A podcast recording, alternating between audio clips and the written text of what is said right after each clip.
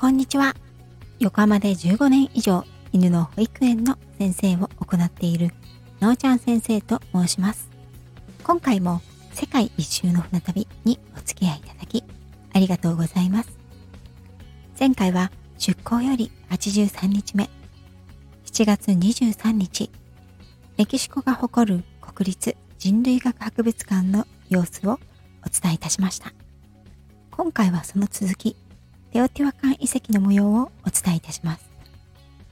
圧巻の人類学博物館を名残惜しいが後にして早くも昼食時間。本場のメキシコ料理が食べられるとウキウキしていた。タコスやファヒータスを想像していたけれど、巨大な青唐辛子の中にチーズを入れてクリーム煮にしたものや、スパイシーで甘辛い味のチキンの煮込みなど、これまで見たことないような料理が出てきて、とても美味しかった。ここで食用サボテンの初めて食べた。アロエのような見た目で味はほとんどなく、あっさりしていて美味しかった。食後、いよいよティオテワカン遺跡やっとだ。雨季の空は曇っていて、決して暑くはない。木々がまばらな林の中を抜けて、バスが走ると、開けた平野に出た。すぐに月の神殿のてっぺんが見え始めると、思わず腰が浮く。ついに来たぞ。現在の姿はほぼ完全な修復と復元によるものだけれど、それでも死者の道という約2キロを挟んで広がる石造りの荘厳な建造物。政治を司る月のピラミッドと、テオテワカンにおける最重要の宗教を司る太陽のピラミッドの広がる空奥には、遠巻きに見ていても圧巻だった。それが自分の目の前に少しずつ広がっていき、ついに一歩ずつその異空間に足を踏み入れるとき、身震いをするような感動が静かに足元から頭上まで駆け抜けていったようだ。テオテワ館に関するパンフレットを事前に購入していたので、そこに掲載されていないことだけ日記には書くことにしよう。私たちのツアー一行は月の神殿から入り、はじめに当時の貴族である。神官とその一族の住居の典礼である。ジャガーの館、地下に埋もれたインコの館、数ある天文学研究所の一つであったと言われる。ケサルパタトルの宮殿をめぐる。当時の建築は垂直と斜面の繰り返しのタブーロ様式で、サボテンについた貝殻や虫の赤、草木の黄色からなる色彩をされた石灰岩と小石を、内輪サボテンをすりつぶしたペーストをセメント代わりに粘土に混ぜて固めた色鮮やかで美しいレンガで作られている。よく見てみると、とてもその模様が可愛い。この都市文明もまた、よく天文学を発展させ、正確な星の位置や季節の変化を知っていた。そのうちの一つ、ケツァル・パパトルの宮殿では、中庭の真ん中に穴が開いていて、雨水が集まるように、そしてその雨水の測定ができるようになっている。色の屋根の円形と三角の組み合わさったモニュメントが目に留まる。おそらくこの側、星の位置を示していると言われている。柱には天空を司る神が、わしの頭と蝶の体で描かれていた。そこから月のピラミッド前の広場へ。月は陰、太陽は陽の相対する性質のために、両者は少し離れて建てられている。月のピラミッドには登らず、下から眺めるだけにした。死者の道の最後にあり、左右対称で美しい。住居の一つに登ってみると、少し風景が変わった。心なしか、風も変わったように感じる。風が強く、雲が風に飛ばされていく。雲の隙間をついて、太陽の光が差し込んでくると、風景は一変する。さーっと太陽の光が当たると、建物たちは途端に生き返ったような輝きを取り戻し、ふっと日が陰ると、突然過去の世界に引きずり込まれるような不思議な感覚がする。その遺跡の影に、ほら、そこの物陰に、アステカの人々や神官たちがこちらを伺っているような気配さえ覚えてくる。この遺跡を渡る風と、太陽の光は当時から変わらないからそんな気がしてくるんだろうか。高さ65メートルの太陽のピラミッドには登ることに挑戦した。メキシコシティは標高2200メートル以上の高度にあり、この遺跡はさらにちょっとだけ高いので、石の階段を登ると普段にはない激しい息切れが、やっぱり高所なんだな、と実感した。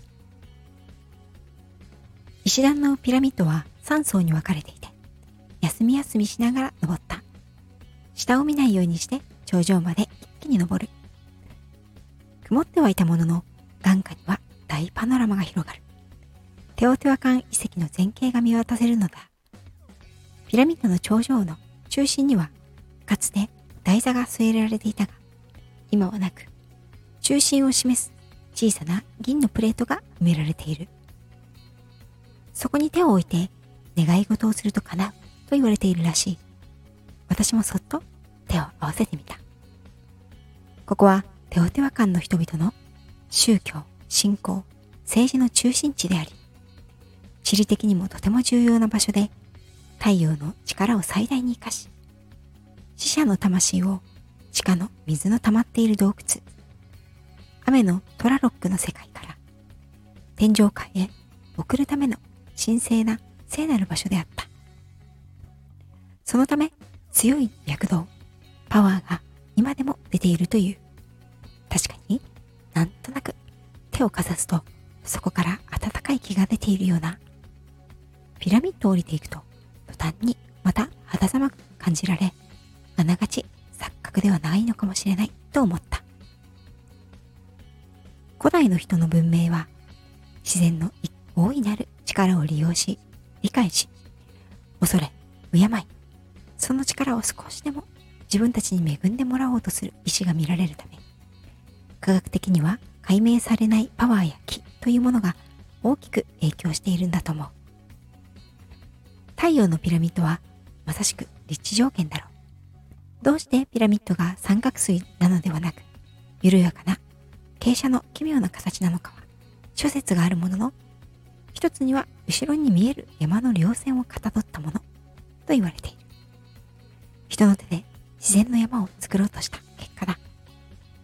そう言われると古代人の自然との融合、少しでも自然に近づこうとした憧れに思えてきて、さらに神秘的に思えてくる。月の神殿は政治を、太陽の神殿は宗教を、そしてその先のケツアルパパトルの神殿は農業を司るものだったという。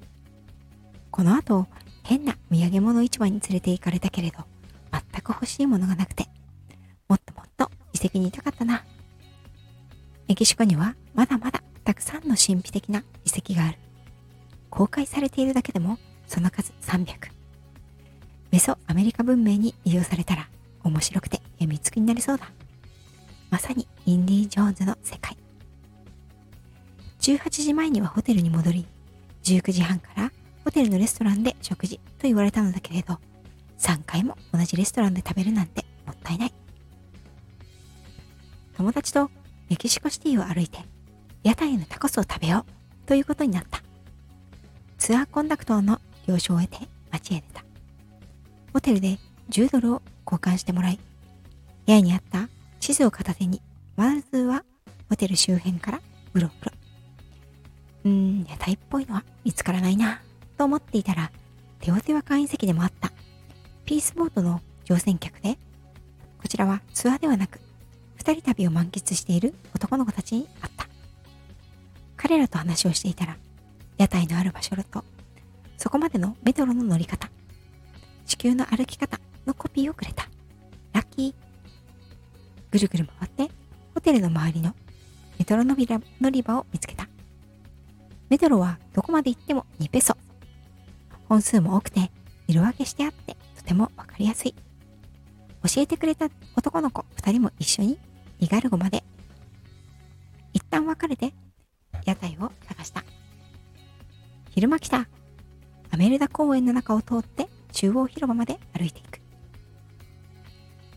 イダルゴ駅の近くでトウモロコシの屋台が出ていて、茹でたものと唐辛子入りのコーンスープを売っていた。と言っても、スープはぶつ切りのコーンが入っているだけ。コーンたっぷりのスープにチーズとマヨネーズ、チリを振りかけてもらって友達と一緒に食べた。美味しい。コーンは日本のスイートコーンと違って甘くはないけれど、食感がもっちりとしていて、程よく塩味、チリが効いていて、辛みがある。立ち食いしていると、目の前を猫ぐらいありそうな飛ぶネズミが走っていった。タコス屋台はなかなか見つからない。そうこうしているうちに、私のセンサーが久しぶりにピピピピとなった。あれはやっぱりパン屋さん。ケーキ屋さんも兼ねているようで、広々とした店内は明るく、パンやケーキの種類も豊富だ。しかも、どれも大きくて安い。タコスもその場で作ってくれて、イートインもできるようだ。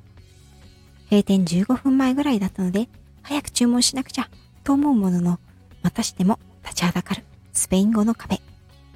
うーん、全くわからない。隣にいた現地の女の人が、助け舟を出してくれたのだが、これもわからず、もうこれでいい、と原始的な指差し方法で注文する。ドリンクは？と聞かれたので、ついているのかと思いきや、ついてはおらず別料金だった。歩き疲れて中央広場の露店の横の段差に座ってタコスを広げて食べる。こんなことしている日本人観光客は私たちだけなんだろうな。タコスはチーズと牛肉入りのものでボリュームたっぷり。別添えのハラペーニョを挟んだら美味しさ倍増。辛さがしみる。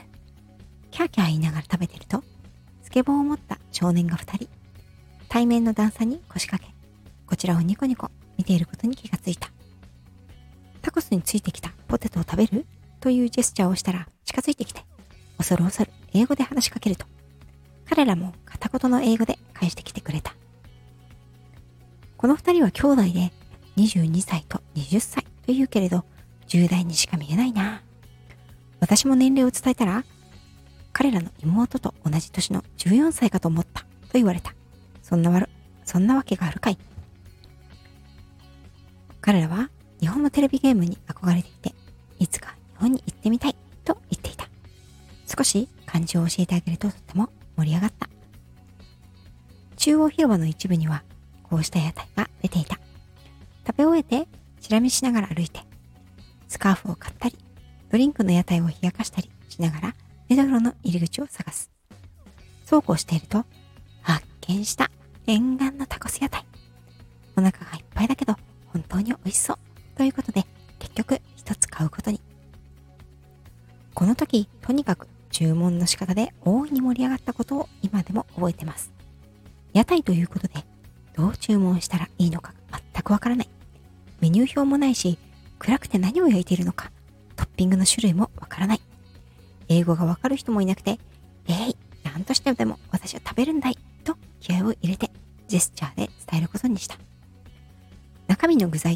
サイズとトッピングを選ぶようなのだが、これはもうサボテンが入っているか、辛いかを確認する2点に絞った。屋台には焼き手のおじさんと会計の奥さん、そして周りに常連客らしき人たちが2、3人いて、みんなでジェスチャーゲームに大盛り上がり。サボテンのジェスチャーは友達がサボテンのように手を挙げて立ち、通りすがりの私が触って、いたたたたと手を振って、ふふふと息を吹きかけるというもの。これはすぐに分かってもらえたらしい。サボテンならこれだ。タコスの中に入れるかいというようなことをおそらく聞かれたので、お願いとこれもジェスチャー。おじさんはニコニコしながら目の前の鉄板で焼いたサボテンを入れてくれた。難しかったのはタコスに入れる3種類あるトッピングソース。どれを選ぶと聞かれたとき、これは辛いのかと聞きたかったのだ。私は口の中から火が出てくる。火を吐くような手を口の前でひらひらとさせるようなジェスチャーで、少し辛いの？という時は少しひらひらさせて、とっても辛いの？という時は首を押さえて手を大げさにひらひらさせる。店主やお客さんたちに大受けで、こっちは辛くないよ。こっちはちょっと辛い。こっちは全然辛くないよ。と教えてくれた。手を渡された熱々のタコスは、サボテンと玉ねぎ、牛肉、チーズが入り、辛すぎないスパイスとソースが効いていて、とってもとっても美味しい。まあ、心なしか口の周りがヒリヒリしたけどね。自由行動を終えてホテルに帰ったのは23時近く。身も心も大満足な一日となりました。次回は、早くもメキシコシティを離れ、アメリカを飛行機で飛びまして、そのままカナダへ入ります。このカナダが最後から2番目の国になっています。そして来月で早くも1周年を迎えてしまうこの世界一周船旅配信もですね、残り10回程度となっています。なんと早いですね。いや、早くはないですね。はい。ということでですね、えー、っと、残り10回程度になりました。世界一周船旅配信ですが、残りもどうぞお楽しみいただければと思います。最後の方になりましたら、打ち上げライブをさせていただきたいと思います。その前に、皆さんに、どこの寄港地のお話、どこの回が一番印象に残ったかをアンケートを取らせていただきたいと思いますので、ぜひ、それも念頭に入れながら聞いていただけるといいなと思っています。それでは次回の船旅まで、またしばらくお待ちください。今回もご乗船いただきありがとうございました。